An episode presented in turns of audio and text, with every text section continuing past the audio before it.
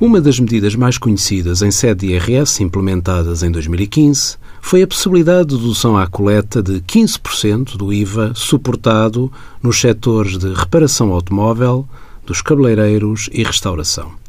Trata-se de um benefício que, para ser utilizado, obriga o contribuinte a solicitar a emissão de fatura com o número de contribuinte, contribuindo assim para o combate à evasão fiscal.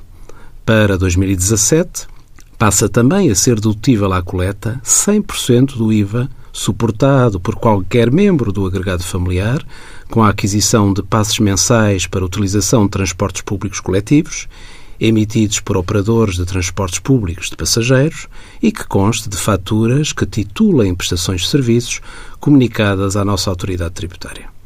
O conjunto destas deduções tem, contudo, um limite global de 250 euros por agregado familiar.